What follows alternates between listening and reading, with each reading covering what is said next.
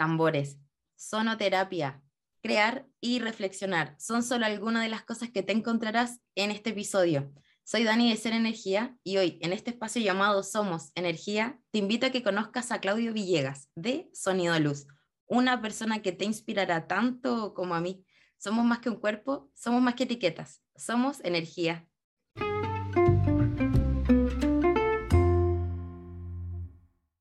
Hola a todos, bienvenidas, bienvenidos. Estoy muy contenta en este nuevo episodio. Tengo un invitadísimo.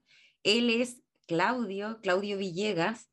Claudio es eh, una persona que yo conocí hace algún tiempo. No tenemos mucho contacto en el día a día, pero él es un referente, es un referente del sonido, de la sonoterapia acá en Chile. Claudio yo lo conocí por los tambores chamánicos, un instrumento muy importante para muchas personas que estamos dentro de este mundo, eh, más de terapias, el sonido del tambor es muy potente y hay, hace muchos cambios en nosotros. Y del nombre detrás de estos maravillosos tambores y muchos otros instrumentos, flautas, em, sonajas, está Claudio. Así que Claudio, bienvenido a este espacio, muchas gracias por estar en este episodio. Muchas gracias a ti, querida Dani, por invitarme. Muchas gracias. Estoy muy contento de que se pueda dar este espacio. Qué bueno, gracias a ti.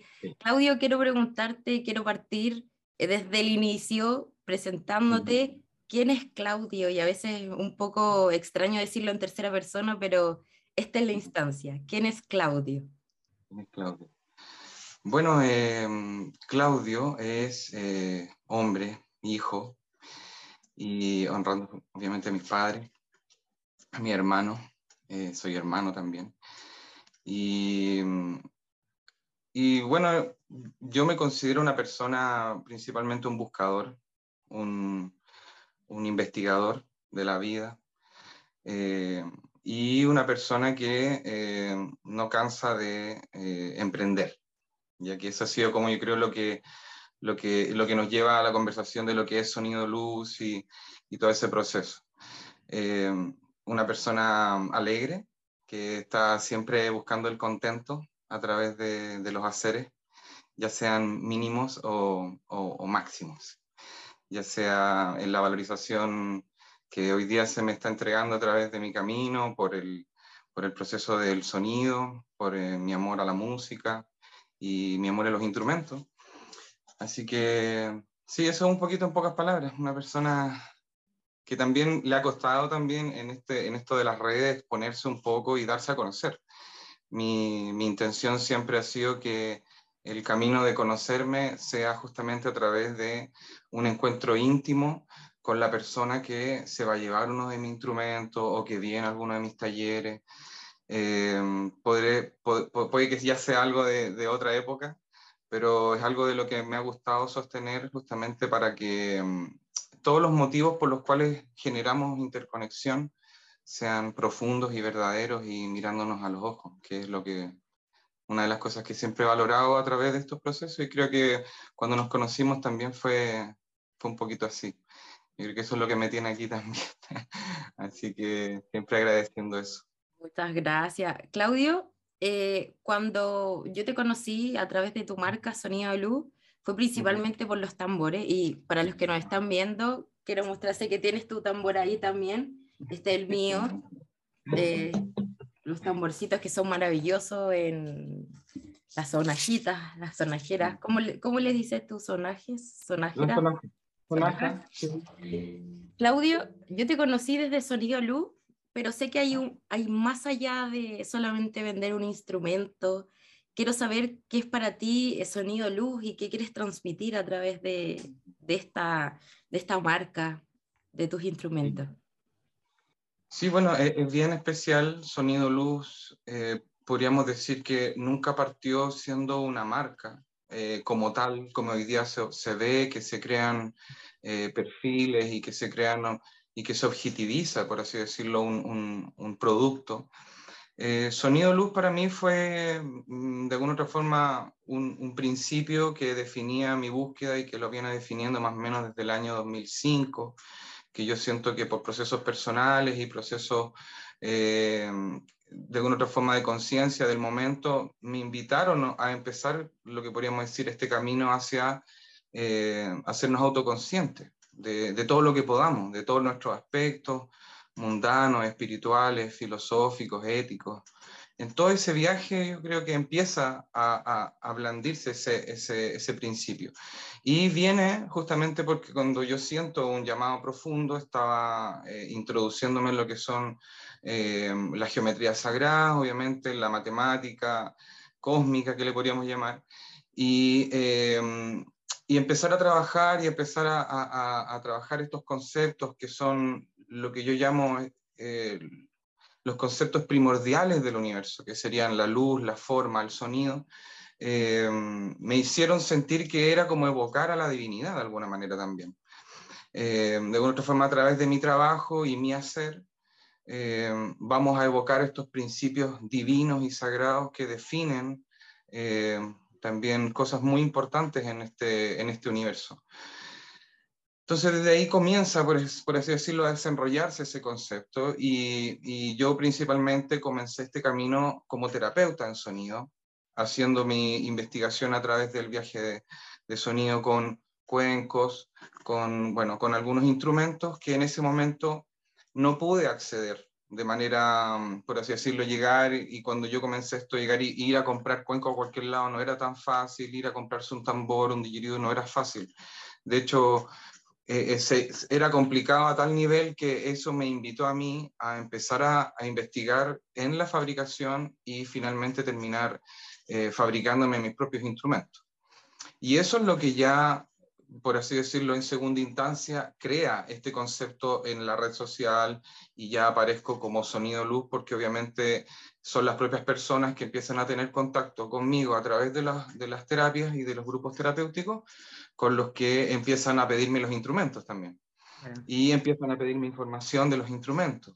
Y empiezan a ocurrir los primeros talleres y los primeros diplomados. Y luego tuve la posibilidad ya de dirigir junto a otros profesores eh, muy queridos míos que también son del mundo del sonido, eh, bonitas camadas de terapeutas que realmente ya empezaron a entender lo que estaba en el corazón de nosotros como fruto de querer eh, de este desarrollo proceso. Entonces, Sonido Luz es algo que ha venido de alguna otra forma cambiando, evolucionando y soy un poco yo y es un poco mi marca. Yo hasta cierto punto me gustaría también eh, tener una, una, raya para la suma y quizás a lo de los instrumentos y principalmente a lo del concepto de tienda y, y todo, este, todo, esto, todo este marketing que hay que tener alrededor de un, de un producto, poder eh, separarlo quizás un poquito de esto de sonido luz y llevarlo a un aspecto más, más comercial. Pero hasta ahora sirve porque de verdad si la gente ve mi red y, y entra a mi página, lo que se va a encontrar es con mis clientes, que obviamente han sido, yo creo que el 99% de, mis, de los clientes de mi marca y las personas que se acercan a mí son mujeres. Y, y eso también ha sido algo bien, bien especial porque ha hecho que mi marca de alguna otra forma tenga un, un marco en el cual es la feminidad también, la voz, la voz, la voz de lo femenino, eh, que habla por mí. Todas esas sonrisas, todas esas caras eh, llenas de alegrías, con sus instrumentos, con sus tambores, para mí han sido de alguna otra forma eh, lo que es la luz de este proceso. Y bueno, yo pongo el sonido. Entonces también ha ido como, como, como englobándose de a poco. Yo la verdad nunca lo he visto así como de forma tan comercial. En mi vida personal eh, también tengo mi profesión, en la que me he podido dedicar por harto tiempo también de forma paralela y, a, y ayudando y complementariamente, ya que también yo soy técnico en sonido y, y, y, eso me, me obliga a estar en contacto con la música, con el fenómeno acústico y todo lo que tiene que ver con el sonido. Entonces, ese ha sido mi mundo y Sonido Luz es, es un poquito el reflejo de todo eso. Qué lindo, qué lindo. Y de hecho, eh, el, el, tema del emprendimiento, muchas veces hay, hay, emprendimientos que uno los diseña y, y, y va hacia Ajá. él, hacia su objetivo, y hay otro tipo que lo he escuchado también, en, lo escuché en otros episodios también, que la misma vida te va dando y te va llevando a, y uno se va dejando llevar y, y van surgiendo estos emprendimientos bonitos y, y súper conectados a este cliente objetivo, en este caso las clientas objetivo, porque en el fondo se va dando de esa forma y te lo van pidiendo. Exacto. Sí, de, de hecho, no, yo en un principio eh, no, nunca lo pensé de, de, esa forma. O sea, yo siento que estuve en un muy buen momento para poner, por así decirlo, mi identidad, mi estampa, que podríamos decir que son estos tambores neos eh, geométricos, que las personas seguramente cuando se van a los círculos y los miran y se miran, eh, quizás ya saben que es un tambor que vino de mí o que estuvieron en un taller. Entonces, eh, claro, es un marketing que podríamos decir hoy día que es mucho más orgánico y que, y que de alguna otra forma espera que la bondad y la virtud de lo que uno es quede impresa en lo que uno hace y eso de alguna otra forma alienta a la persona a, a, transmitirlo. Ahora, en mi caso, este tipo de instrumentos son una herramienta de comunicación porque muchas mujeres que los tienen no van y, y los guardan en sus casas, sino que van a círculos, sostienen a otras mujeres, hacen terapias, hacen sonido también. Entonces, eh, yo siempre confié en esa red humana, por así decirlo, para, para no sé si para hacer un negocio, sino que para sostener este hacer, porque de alguna manera, como yo eh, tengo quizás desde mi lugar, o yo lo veo así como una virtud para hacer hartas cosas, o para nunca amarrarme del todo con algo, eh, nunca le tuve que exigir, por así decirlo, algo tan mercantil. Y siempre eh, decía, bueno, mientras haya, va a haber. Y, así ha sido, y se ha sostenido ya casi, van a ser 20 años que llevo haciendo esto y que, mm, y como te digo, así de una forma súper orgánica, no tan, no tan mecanizada ni tan probada como para poder decir esto va para algún lugar. Yo siempre esperé que fuera para algún lugar, pero por la propia virtud de lo que son la feminidad, las mujeres y sus haceres, porque de alguna otra forma desde ese punto yo me pongo como un, como un artesano a, que está esperando que ese, esa virtud se despierte en mujeres para que vengan a mí, por así decirlo. ¿ah? Es como algo que yo sé que se está desarrollando y que está viniendo y que yo simplemente tengo que tener aquí los tambores listos para que las mujeres los tomen y, y, y vayan a sus ritos y vayan a sus cantos y vayan a sus círculos. Y, y ahí es donde yo he aprendido tanto también de este negocio, por así decirlo también, que obviamente ha sido diversificado. Yo el tambor es, por así decirlo, que es como el caballito de batalla, pero como tú contabas, yo también hago flautas nativas. Ahora estoy trabajando con un taller profesional eh, de un querido amigo mío, de Javier, de flautas étnicas, que estamos trabajando juntos también. El área audiovisual, donde yo trabajaba en televisiones, o lo, lo dejé también por conciencia, porque está, está, muy rudo el tema ahí en, en los medios. Y, mm, y, la vida, bueno, me da la posibilidad de seguir haciendo esto que me gusta, de seguir eh, expandiendo esto, y, y, de alguna otra forma la marca en ese sentido se va potenciando eh, en virtud de ese, de ese enfoque. Hoy sin duda es muy lindo. Y de hecho no quiero limitar solamente al público femenino a que, eh, a que puede conectar con un tambor. Yo debo decir que conocí el tambor. Yo conocí el tambor a través de un profesor, hombre, eh, un, que, que, ocupaba, que utilizaba el tambor en sus rituales y, y, lo encontré desde ahí muy mágico porque para el que no lo ha conocido, para el que no lo ha sentido, tener un tambor, alguna terapia con algún tambor, sea en grupo, sea en solitario, eh, la vibración que se siente es muy fuerte y pasan cosas en uno que también tiene que ver con el contexto de donde esté pasando, esta, donde lo estén utilizando. Pero es muy bonito y la experiencia es única y desde ahí yo creo que muchos se enamoran de los tambores. Oye, Claudio, conociendo un poco tus, tus luces, lo que nos gusta contar o, o lo de repente lo, lo, bonito que tenemos, me gustaría preguntarte, eh, que, ponerte en un contexto. Si tú le preguntas a alguien cercano tuyo, ¿cómo te escribirían? ¿O qué destacarían bueno, de ti? Alguien... Sí, no, bueno, yo creo que como lo principal es como alguien muy alegre. Eh, me cuesta tomarme las cosas muy en serio y de alguna forma le quito presión a la vida eh, no tomándome las cosas tan en serio. Eh, las cosas en serio, por así decirlo, me las llevo dentro. Me las llevo en una capa bien, bien profunda, pero, pero creo que la alegría, eh, la risa y, y, este cariño mamífero así de tocarse, de abrazarse, de, de, de, de otra forma de, que el Claudio lo vaya a sentir presente cuando está cerca, yo creo que eso es lo que, una de las cosas que me define harto. Y conversar, hablar, hablar, hablar, hablar muchas cosas.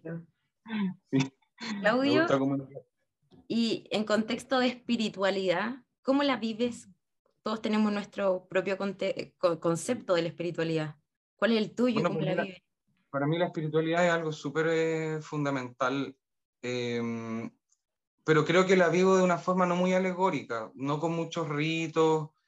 Me cuesta, me siento muy universalizado y muy humanizado a, diferentes tiempos y a diferentes eh, contextos. O sea, como que puedo integrar la realidad no tan personificada, por lo tanto, nunca me creo tanto el cuento de lo que veo en el espejo ni de lo que pienso de mí, porque constantemente estoy integrando nuevas cosas que me hacen eh, de una otra forma entre expandirme y contraerme como una respiración. Eso me siento. Entonces, la espiritualidad es algo que voy viviendo momento a momento. Por ejemplo, hoy día la espiritualidad me significa mucho la filosofía, por ejemplo, y lo estoy buscando a través de, de, de, pensadores que podríamos decir que ya son clásicos o antiguos, en el cual, por el contexto en el que estamos viviendo, me resuenan más espirituales que en otro momento, en los que estaba buscando gurús, eh, de alguna otra forma iluminados y otro tipo de espiritualidad a través de esos conocimientos y a través de ese viaje. Em, donde más me conecto, creo, con la espiritualidad es en el día a día a través del hacer, porque siento que es, es el, el, el hacer último, el, último fin es siempre un resultado de ese inicio. Entonces, eh, cada cosa es fundamentalmente espiritual y me, y me cuesta ya después de todo este tiempo dividirla como quizás lo habría hecho antes y habría sido más tácito para decir, no, esto es espiritual y esto no. Hoy día eso me cuesta más, eh, de alguna otra forma, sustanciarlo así como antes, porque creo que está todo tan entremezclado y en el momento en que dejamos de mirar algo, creo que nos vamos, nos vamos entramando más que desentramando. Entonces, para mí sería como un poquito lo que estoy viendo la espiritualidad. Y vivir la realidad, quizás la naturaleza, ahí es donde yo veo que hay más, está la manifestación de, de esta espiritualidad en, hecha átomos. algo así podría ser. Y hay algo ya, me dijiste ahí entre, entre líneas que no, no, hay rituales diarios, pero hay algo que hagas como periódicamente, cuando hay fases lunares, cuando hay algún equinoccio, algo. Eh, eh, reflexionar, me, me, me, gusta mucho la reflexión, creo que ese es un espacio donde sí habito bastante. Y mi trabajo, que suele ser silencioso hasta que los instrumentos empiezan a sonar, eh, es un trabajo, muy, un trabajo muy ensimismado, entonces yo creo que desde ese lugar mi reflexión diaria y, y de alguna otra forma esta, este, este autoanálisis con las herramientas de hoy día, con la conciencia que tengo y se vuelve en un proceso bastante eh, de conectarnos con, lo, con, la unidad y con la divinidad. Creo que eso también eh, serían mis ritos más, más más primordiales. Los otros ritos como que los entiendo y a veces participo de ellos, pero no los, no los siento tan propios como mi propia religión, por así decirlo, y mi propia visión de mí y del mundo, que es lo que uno al final empieza a intentar contrastar con lo que hay y de eso que más se parece, uno lo empieza a tomar. Y, creo que yo ya pasé por una etapa más o menos donde estuve súper ritualista y estuve súper yógico y con diferentes como eh, fundamentos para que eso fuera así. Yo hoy día me siento mucho más tranquilo, creo que respirando y, y, y ocurriendo más en el momento, eh, sin una indeterminación profunda, pero con, una, con un compromiso así con el momento que creo que mm, vuelve mis tiempos mucho más espirituales de los que nunca pensé tener, teniendo prácticas y teniendo un montón de, de, funciones que pareciera que me tenían que ayudar a eso. Creo que eso, si me ayudó, ya lo hizo y hoy día estoy en una posición donde de verdad eh, hacerme mi juguito en la mañana, no sé, ir a trabajar a lo que me gusta, sentir que el tiempo fluye, fluye para, para estar más contento y para estar más pleno. Eh, es la espiritualidad de mi, de mi momento. Creo que eso es. Encanta, porque ella es vivir una vida más en calma, es como ya transitaste el proceso por el cual uno está en esta búsqueda. De todas maneras, yo ya este año acabo de cumplir 40 años y que para mí de alguna otra forma no era, no era algo tan fundamental hasta que, hasta que uno va viendo cómo esos procesos se van desarrollando. Y creo que sí, ya vivir 40 años trae ciertas como, como, como paquetes de información que van haciendo que se vayan creando pisos y pisos más firmes y que las piernas de alguna otra forma de, para experimentar la vida y los sucesos. Eh, se vayan integrando y yo creo que eso siempre nos trae más tranquilidad, más paz al final. Si no va para allá, es, es, es bueno también para ir revisando y saber qué de eso vamos a sacar, porque si ya estamos haciendo todos estos intentos y no pasa nada y hay cosas que no se mueven, o sea, bueno, tenemos que saber también ser buenos jardineros de nuestros jardines. Pero, pero a veces no nos damos cuenta. Yo conozco personas de 40 años que no se han dado cuenta, ni por aludido es por lo mismo, o sea, yo creo que está bueno no darse cuenta de algunas cosas para que emerjan, o sea, para que se haga color de eso y uno lo pueda ver. Eh, ¿Cuánto uno lo quiere sostener ahí? Eso ya es un tema de cada uno. Pero a mí me pasa que yo soy súper autocrítico, entonces me cuesta dejar cosas mucho rato, mucho rato. Me, me, me van carcomiendo y al final hay que mirarlas y si uno no las puede ver solo, tiene que pedir ayuda, ir eh, a, su, a su círculo de, de terapeutas y, y asistencias y, la naturaleza y cambiar alguna cosa que uno está comiendo. O sea, todo, todo va, todo va, todo va. Mm. Claudio, te quiero llevar a la otra parte, a lo, a lo más corito, lo que a veces ocultamos o no publicamos. Quiero, quiero conocer de ti, ¿qué es lo menos espiritual que haces? Obviamente ante ojos de otros, que digan, oye, pero si tú haces tambores y estás tan conectado, ¿cómo haces esto? Sí. Em, sí, quizá yo tengo un amor bien grande por la tecnología y, y, que a veces eso sí podría ser como medio contraproducente a, a, a, esto, a estas búsquedas súper ancestralistas y, y, y que no sé, yo creo que, claro, eso podría verse afuera, o sea, no sé, yo a mí me gusta harto jugar eh, videojuegos también, entonces son cosas que de repente podrían contrastar con la visión de una persona que, que hace tambores. Pero bueno, yo vengo de una época donde esto estaba recién naciendo, hoy día he podido ver el desarrollo de, de la tecnología pasar por mis ojos, desde, desde no tener, de andar jugando con las bolitas cuando chico, ahora a, ya el, mundo casi ya no existe, eh, eh, eh, de alguna otra forma es lo que yo he podido disfrutar y sí, ese podría ser que es un gusto totalmente infuncional para algo más que para el ocio y para eso. O sea, también entendiendo que podría ser, no podría ser tan, o sea, como mal visto el ocio, por así decirlo, que yo también creo que tiene algo de bueno y, y con este mundo tan funcionalista, descansar es un lujo o hacerse bien, o, o, o, defenderse, o salirse de la máquina, a veces también es como, oye, ¿cómo? Pero... Claro. Sí, darse sus espacios, de, sus pausas. hay, gente que se sorprende porque, hay gente que se sorprende porque no, no piensan que, que eso podría ser un tema, pero a mí me gustan mucho los videojuegos y creo que eso es ah, algo totalmente. que podría ser muy extraño. Pero bien. Yo te veo siendo una persona muy alegre, muy, muy, siempre con eso, se te ve muy contento, pero hay algo que te saque de tus casillas, que saque ese lado oscuro. hay hartas cosas. Eh, bueno, yo tuve una, una gran maestra de, de astrología que, que ella me, me, me, hacía ver constantemente que el camino en mi vida para mantener un buen equilibrio era manifestar justamente la rabia. Esa es una de las cosas que a mí eh, como que se me descontrola porque no las sé expresar. Entonces, eh, sí, a veces la injusticia, por ejemplo, a mí me da mucha rabia y eso me hace hervir la sangre a veces, me hace preguntarme tantas veces por qué, muchos por qué, que, mm, que claro, que al final nunca terminan en agresiones, pero siempre terminan en, en estas reflexiones así medias nihilistas, del mundo, del ser humano, de esta tremenda oportunidad que tenemos para vivir y, y, finalmente qué terminamos haciendo con todo eso. Y sí, obviamente eso me da rabia, me, me saca. Y, Y creo que el buen manejo de las emociones al final hace que nada sea tan, tan oscuro.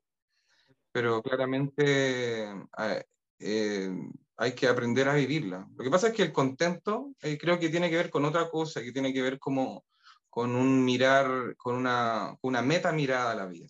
No con la mirada tan situacional ni tan partidaria de los momentos, sino con algo que tú dices, estoy vivo y ya desde ahí eh, es como hay una ganancia. Y el que logra situarse en, esa, en, esa, en ese pensamiento y de ahí sorber algo de contento, yo creo que al final todo empieza como a mantenerse en un equilibrio. Pero que no hayan cosas que nos saquen es súper complicado. O sea, como está la cosa ahora, eh, no hay nadie que no pase por crisis cada tanto. Y, y ese, eso yo creo que por ahí podría ir. Por ahí podría ser. Sí, pero igual de repente soy medio flemático, igual así para conversar. Entonces hay gente que piensa que, que se está yendo toda la cresta y no, de repente es que estoy apasionado. Los italianos nadie les reclama, digo yo. Oye, Claudio, ¿alguna, ¿alguna creencia limitante muy arraigada que hayas reconocido en ti en algún momento? Eh, sí, eh, yo siempre, em, yo creo que un poco que era feo. Y que, que era feo. nunca, nunca, nunca, siempre sentí que era muy feo y que me costaba exponerme, por así decirlo, mostrarme, bueno, desde, desde chico, así como decir hola en el colegio o como una presentación, eh, cualquier cosa en la que tuviera que exponerme sentía mucha vergüenza y siempre pensé que era un tema, porque yo tengo una visión para mirar la belleza afuera, entonces eh, no, me la, no me encontraba a mí mismo en esa visión, por así decirlo. Y eso sí fue súper limitante por mucho tiempo. De hecho, creo que todavía lo es. Y, el principio de esa, bueno, por eso te he contado un poco lo anterior. Eh, esto de hacer a mis clientas eh, la cara de mi marca, por así decirlo, la cara de, mi, de, de, lo que significa comprarme. O sea, para mí era una mujer feliz, alegre, con algo que adquirió, con, con algo que tiene eh, significancia y que tiene valor y que se va a conectar con otras personas eh, debería ser mi mejor marketing, más que yo estar aquí eh, comprarme un tambor. Eso, eso para mí nunca me funcionó tan natural. Y creo que también ralentizó un montón esto, esto de, la, de, de un poquito de la... De la, de la exposición, la exposición, claro. Sí, a mí me encanta comunicar y me encanta hablar y a veces el solo hecho de tener la cámara ahí enfrente mío ya se me hacía un poco como, como me da un poco rechazo. Entonces, eso podría hacerlo ver rápidamente como una creencia limitante, independiente de que alguien me encuentre bonito o no. Eh, es algo que me pasaba a mí con, con una función de, de exponer mi, mi, imagen. Cuando de alguna otra forma me quise un poco esconder detrás de mis clientas, porque eso también es verdad, o sea, eso tampoco lo podría obviar. Pero creo que va mejor. ¿Cómo lo trabajaste? Aceptando. Eh, sí, o sea, de alguna otra forma, no sé, yo creo que es bueno igual pedir consejo, ¿cachai? Pedir consejo y exponerse a, lo que el otro dice y ser humilde y escuchar al otro y, y que ese otro eh, te entregue tu feedback y que realmente sea algo que uno se lleva a algún lado. O sea, no que alguien te dice, oye, escucha, eres bueno haciendo tambores y que si tú eres muy autoexigente, no tomes eso como un valor. Porque quién es este para que me diga a mí qué es lo que yo sí soy bueno o no soy bueno. Entonces ahí es donde uno tiene que actuar eh, con mucha humildad en ese sentido. Y, y, en eso se trabaja. Yo creo que todo esto se trabaja con humildad. Y, y, y, y de ahí viene todo esto. Porque también siento que eso yo lo vengo trabajando harto tiempo y hoy día empiezan a resolverse este tipo de cosas como, como estas entrevistas, eh, que me quieren invitar a hablar de tambores, que me quieren invitar a hablar de instrumentos, de sonoterapia, y, y, en, y, en, virtudes de terapia misma. Entonces, claro, pues eso hay que tenerlo también medio resuelto para poder estar cómodo, estar tranquilo y, y, enfocarse en lo importante, porque es contar lo que queremos contar. Claro, que al final no tiene que ver con ser bonito o feo, tiene que ver como con el mensaje detrás, como el valor detrás de, de lo que estáis haciendo. Yo creo que a mucha gente le a pasar. Mucha gente puede conectar con eso que estáis diciendo. No, y a veces... Podemos conectar con... Es un paradigma, claro, es un paradigma que nos pasa a todos, yo creo, por, por, por cómo vivimos el tema de la imagen y cómo es el tema de las redes. Eh, si recibiste no, ¿qué, ¿qué, te pasó en tu historia? ¿Cómo te trataron tus papás? O sea, hay, un montón de, de, de, que podrían estar y que podrían ser parte de eso. Con la misma autocrítica que muchos tenemos también. Bueno, en mi caso yo creo que tenía mucho que ver con eso, con la autocrítica y con, con, el, con cómo uno se ve idealmente y qué es lo que se exige de eso y bueno.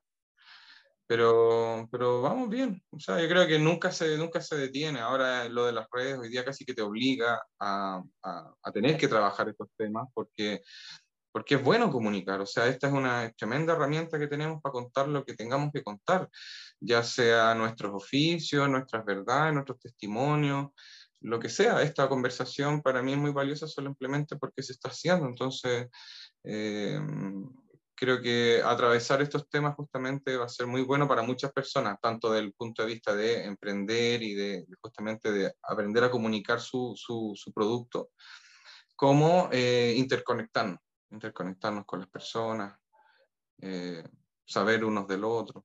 Todo. Claro. No, maravilloso. Me, encantó un poco esa reflexión porque creo que a muchos nos podría ayudar a muchos.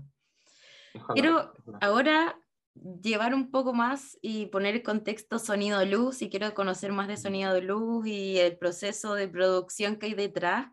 Y ahí quiero preguntarte, ¿cómo se fabrica un instrumento en términos generales, no paso a paso, con, pero es como un poco más como con el, el sentido que le pones tú detrás, con qué conecta, eh, qué hay, algo que nos quieras contar, en resumen. Sí. Em, bueno, el tema, eh, yo la verdad, o sea, a ver cómo para partir, o sea, para mí esto es como que tiene una parte muy mística, porque yo de mí, cuando yo comencé al tema de la fabricación en particular, yo podríamos decir que no tenía cero experiencia en trabajar con maderas, con herramientas y de confección de algo en particular. O sea, yo siempre cuento la talla de que mi, mi viejo me hacía todos los, eh, los, todas las tareas de, de, artes manuales y todas esas cuestiones eran todas de él. Yo nunca, cuando chico, tenía cero capacidad manual, cero interés primero que nada. Eh, lo único que andaba detrás de la pelota cuando era cara chico, me acuerdo. Y, em, pero ocurre esto, ocurre esto que, que, veo la limitancia y de alguna otra forma la posibilidad de atravesar esa limitancia diciendo ya sabes que me voy a lanzar, vamos a ver cómo queda. Eh, tuve eh, la virtud de, de, comenzar a fabricar instrumentos más bien simples, que son los de Yiridus, que podríamos decir que son un tubo nomás de madera, que no es tan simple así como yo lo digo, pero pensando en las cosas que hago ahora, que necesito muchas más herramientas y muchas más conocimientos de, diferentes cosas, podríamos decir que este instrumento fue el que me dejó experimentar. Y de partir trabajando sentado en la tierra, apoyado con los pies, tratando de hacer un instrumento, a tener un taller totalmente completo, con máquinas, mesones y un montón de chicherías que te ayudan a hacer incluso instrumentos que hoy día no sé hacer, yo ya sé que los puedo hacer, por así decirlo, porque está la base, la base de las herramientas y la base del taller ya te permite explorar y abrirte en ese sentido. Entonces, pero claro, en, en, esa transición yo siempre percibí algo como muy místico, como de que había algo, como un llamado de alguna forma que me estaba asistiendo casi que se tomaba mi cuerpo, por así decirlo, como una suerte de, que nunca lo sentía así como, como, como una posesión, pero, pero después de hacer un instrumento, yo me quedaba mirando esa realización y yo decía, ¿cómo crees que llegué a esto? Y a veces yo me daba cuenta de que es porque yo igual tengo una capacidad resolutiva, como eh, soy mucho de estudiar y de hacer como esta ingeniería inversa las cosas, de puro observarlas y de puro mirarlas. Entonces, creo que esa es una de mis virtudes más grandes, o sea, poder tomar un instrumento, quizás en algún momento mirar una, una, flauta, mirarla, simplemente sacarle el rollo y ya después empezar a experimentar y lograr algo. Y eso fue mejorándose y mejorándose en el tiempo. Pero, pero eso es, o sea, yo creo que en un principio fue como sentir un llamado y después mucho estudio, mucho estudio, mucho observar a otros constructores y a ir integrando las mejores las mejores técnicas y lo que uno en cierto punto también se te permite por tu capacidad de espacio, por tu capacidad de herramientas, por tu capacidad de inversión, por el tiempo que tú puedes tener o no para esto. Eh, como te contaba yo recién, yo he tenido periodos donde he estado 100% trabajando los instrumentos, pero otros periodos donde yo he estado 30% trabajando los instrumentos, porque hay otros trabajos que se van tomando un poco más de, de, de protagonismo. Entonces, pero el tema de los instrumentos yo creo que va por ahí, o sea, fue como un poco algo muy inspirado en un, principio y luego ya un proceso más de observar, tengo mi cuadernito donde todo lo que voy estudiando lo voy, lo voy dejando, lo que funciona lo dejo, lo que no funciona lo voy borrando. Eh, muchas veces me compré herramientas que después no me servían para lo que quería hacer, entonces ahí uno va haciendo todo ese proceso y ahí cuando uno llega, porque yo creo que el, punto culmine de construir un instrumento es enseñar a hacerlo. Ese para mí ya es el último punto, donde tú has, has digerido tanto tu creación que ya puedes enseñarle a otro a que toda esa digestión ya la pueda tomar como algo totalmente nuevo y listo, por así decirlo. Y eso yo creo que es lo que a mí me motivó, me motivó más en todo el arco de vida de todo, este, de todo esto de los instrumentos fue en algún momento poder llegar a enseñar y tener una academia o tener una escuela, que es algo a lo que hemos ido yendo con diferentes personas en diferentes puntos. Yo he sentido que me han ido haciendo esta posta de irme eh, de alguna otra forma eh, motivando y haciendo crecer más la idea para que en algún momento podamos terminar con una escuela de lutería de instrumentos étnicos o, o de instrumentos del mundo, en el cual podamos hacer una, eh, enseñar eh, para que la gente construya, aprenda y aplique el sonido con todos los instrumentos que se puedan hacer. ¿Trabajas solo? Hoy día, bueno, en lo que es la marca de sonido luz, sí, siempre trabajé solo. Por ejemplo, eh, hoy día un, un tambor para... con, con, todos los detalles, ¿los haces tú? Sí, todo, con todo. O sea, yo ahora, como digo, eh, bajo la marca de Sonido Luz, eh, tengo principalmente tambores, sonajas, flautas nativoamericanas y digiridus. Esos son los cuatro instrumentos, por así decirlo, que yo fabrico completamente y que los tengo disponibles, bueno, resonadores armónicos también, que son estos pines que uno los toca y, y también dan armonías puras y esos instrumentos también los fabrico. Y estamos, estoy en un proceso porque de, de una otra forma, sonido, luz, para bien o para mal, casi siempre queda en segunda instancia de alguna otra cosa que estoy haciendo que se está llevando un poco mi proceso de crecimiento y mi proceso de aprendizaje. Entonces casi siempre eso después toma un tiempo y todo ese vuelve a sonido luz y sonido luz tiene un tiempo donde se expande, crece, se crean talleres, se crean cosas nuevas, algunas cosas que no hacía antes y, eh, y ahí y sigue. Entonces siempre he tenido ese proceso, a veces ha tenido que ser como en el, en el modo de las herramientas, en mejorar el taller. Entonces he tenido que trabajar una buena cantidad de tiempo para juntar lucas, hacer tiempo y todo eso, y meter inyectar, inyectarle al taller, no sé, máquinas o eh, materias primas. Entonces, sí, ha sido un viaje, ha sido un viaje. Sonido Luz de alguna otra forma no se lleva todo, todo, todo de mi, de, de mi tiempo, pero siempre está en el back de todo lo que estoy haciendo y al final toda la virtud de lo que estoy haciendo siempre va a dar ahí. Eso es más o menos. Siempre en base a un proceso.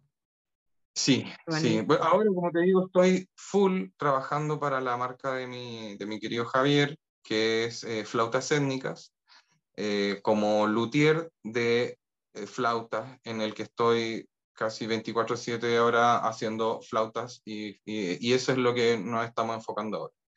Si en un tiempo más eso llega hasta un punto, todo ese conocimiento va a volver a Sonido Luz y Sonido Luz va a seguir su proceso ahora con un mejoramiento en las flautas y un mejoramiento en los modelos y todo eso. Que son cosas que igual siempre se pueden acceder a través de, los, de la página, los tambores, eh, los didgeridoo, las sonajas.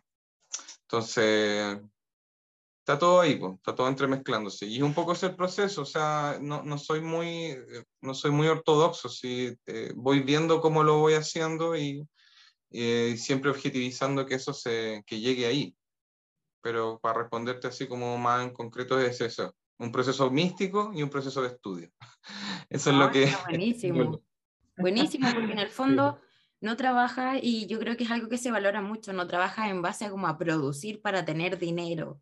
Es un, un tema de cuando también estás tú en ese proceso de que, oye, ahora me voy a dedicar a hacer tambores, voy a conectar con esto y los empiezas a hacer. Ajá. mucho más amable también.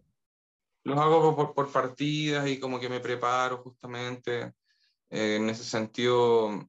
Como que hay un enfoque de, todo. Yo he, hecho, como un ranking así de las cosas y casi siempre eh, lo que puedo como a lo que le puedo machacar más eh, y que no me significa mucho esfuerzo, lo pongo como top 1 para hacer lucas y lo que después va valorándose más, va quedando al final más para abajo.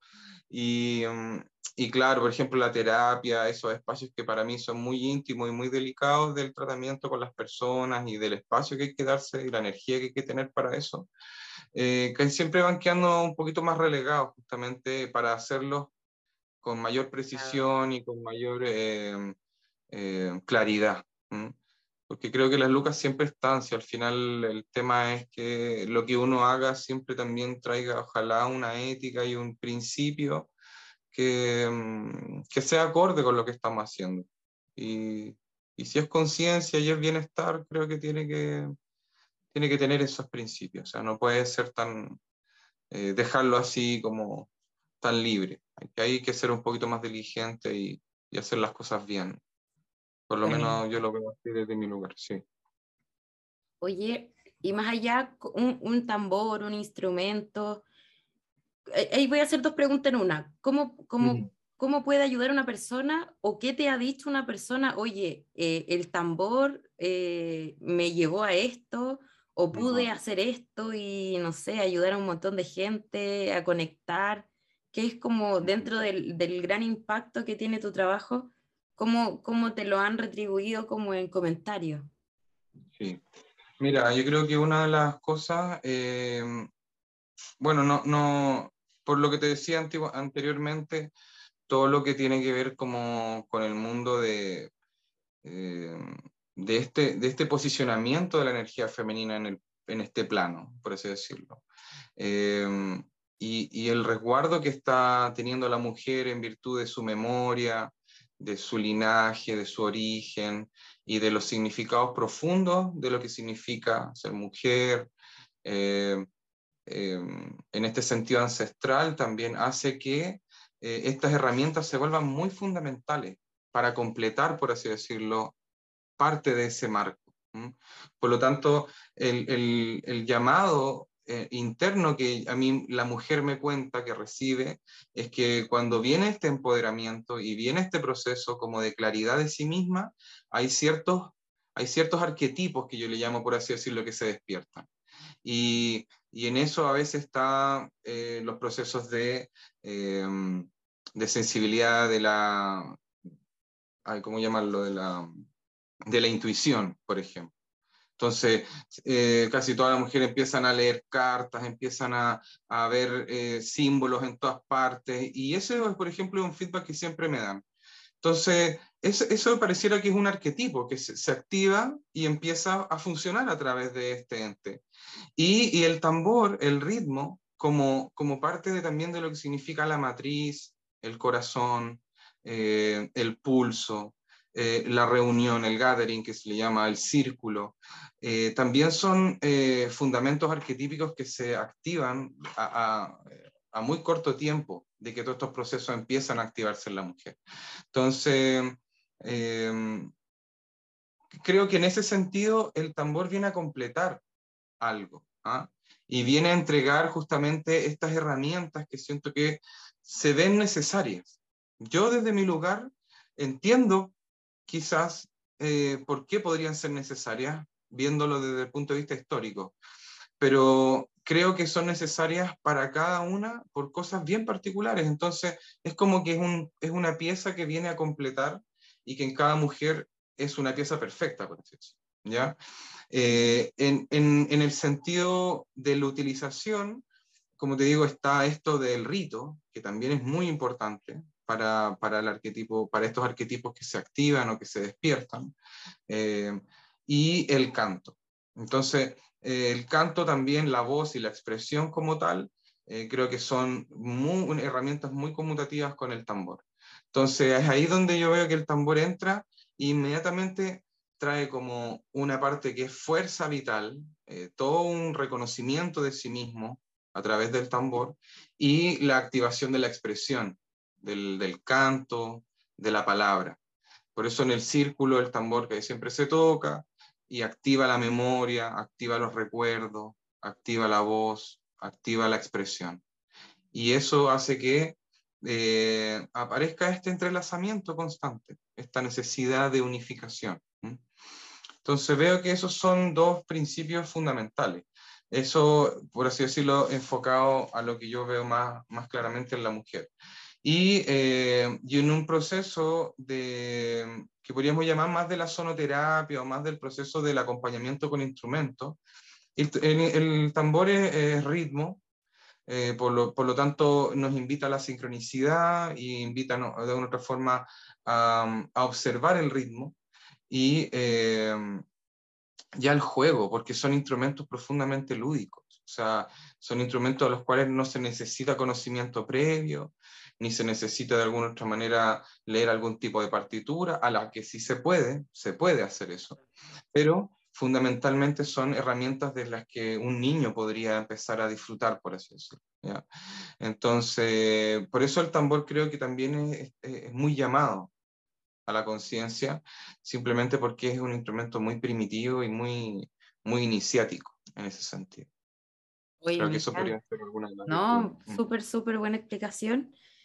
Y quiero ya, ya darle un cierre y, previo agradecerte por estar acá.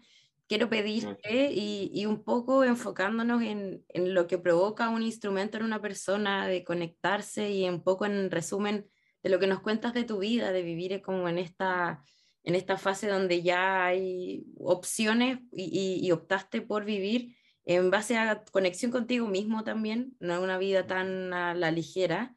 Em, quiero pedirte si nos puedes dar un mensaje en un minuto, que lo vamos a cronometrar, ya estoy, estoy casi lista, em, para alguna persona que en este momento se siente desconectado y no sabe qué hacer y, y está en esa fase donde, oye, quiero avanzar pero no puedo. Así que te pido un mensajito. Ya iniciamos. Eh, bueno, desde mi punto de vista como, como artesano y como creador, creo que el mensaje que puedo dar es traer los dones a, la materia, hacer. Hacer es ser. Y cuando el ser está en el hacer, eh, se resuelve y, y, encuentra su fundamento y encuentra también su camino. Entonces, cada vez que estamos perdidos, yo creo que hacer algo, bajar nuestros dones, observarnos con cariño y, mm, y, de alguna otra forma exaltar esto que somos como humanos, como personas, eh, eh, está también en la entrega. Por lo tanto, este hacer casi siempre es para mí es un proceso de embonar la divinidad, pasarla a través de esto que soy y eh, florecer un fruto, que en este caso y en mi vida han sido instrumentos musicales. Este para mí es como el mensaje que le puedo entregar a cualquier persona que, que quizás está medio perdido y que, y que quiere fundamentarse. Su existencia está en el hacer. Así que busquen algo para hacer eh, que los represente y que de eso esté su, su perfume, su, su, mirada, su cariño y que a través de ese fruto eh, también los puedan mirar de vuelta. Y creo que ese, ese es mi mensaje. Muy, muy lindo, muchas gracias. Inspirador, inspirador. Muchas gracias. muchas gracias. Quería ser. Qué, qué importante mensaje. Claudio, ¿hay algún mensaje final que nos quieras transmitir, entregar o contarnos dónde te pueden encontrar? Sí, bueno, eh, eh, a través de Sonido Luz siempre yo voy a estar, eh, siempre estoy atento a los mensajitos, a veces por pega me demoro un poquito, pero yo recibo todo. Eh, es una cuenta de empresa, así que no tienen que hacer mucho más que mandarme un mensaje. Están mis teléfonos Y, bueno, este año em, el sonido desde el punto de vista del aprendizaje se viene fuerte. Tengo varios talleres para empezar a desarrollar con toda la gente que primero quiera hacerse su tambor, porque yo creo que, como, como hablamos delante, eh, hacer el tambor es una experiencia de fruto, o sea, realmente estamos pasando toda esta experiencia con nosotros, nos conectamos con nuestro tambor y lo creamos. Eh, nosotros mismos le imprimimos esa, esa, esa energía nuestra para que esto empiece a sonar y a resonar. Así que esa es una bonita experiencia que siempre los voy a invitar. Se puede hacer de forma personalizada o en grupos. En grupos son los que yo propongo y personalizada es simplemente cuando alguien lo siente, me habla y coordinamos y se pueden venir a mi taller y, tejen su tambor. Eh, y entre otros instrumentos, también recomiendo mucho la página de flautas étnicas para que vayan a ver el trabajo que estamos haciendo junto con mi querido Javier. Y, mm, y, eso, eso, simplemente darte las gracias también por esta oportunidad, por, por, lo que significa expresar y por lo que estábamos hablando de que esto también a mí me hace muy bien.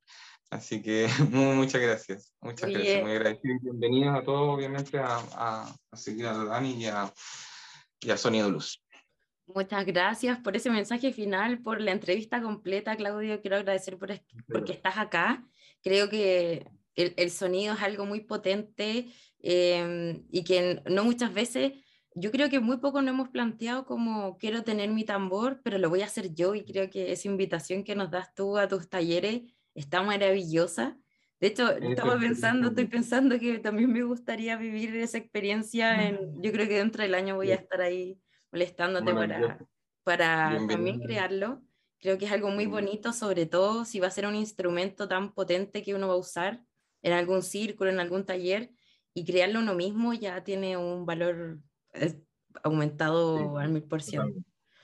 Muchas gracias, Claudio, por estar acá, por darte el tiempo y por la labor tan bonita que haces y, y el impacto tan grande que tiene tu trabajo. Así que muchas gracias, te lo agradezco infinito y espero que... Gracias a ti y espero que todas las personas también que nos estén escuchando eh, conecten con Claudio, lo busquen y, también empiecen esa búsqueda interna a, crear, ser y hacer también. Muchas eh, gracias, Claudio. Muchas gracias. Bienvenidos a todos. Muchas, muchas gracias.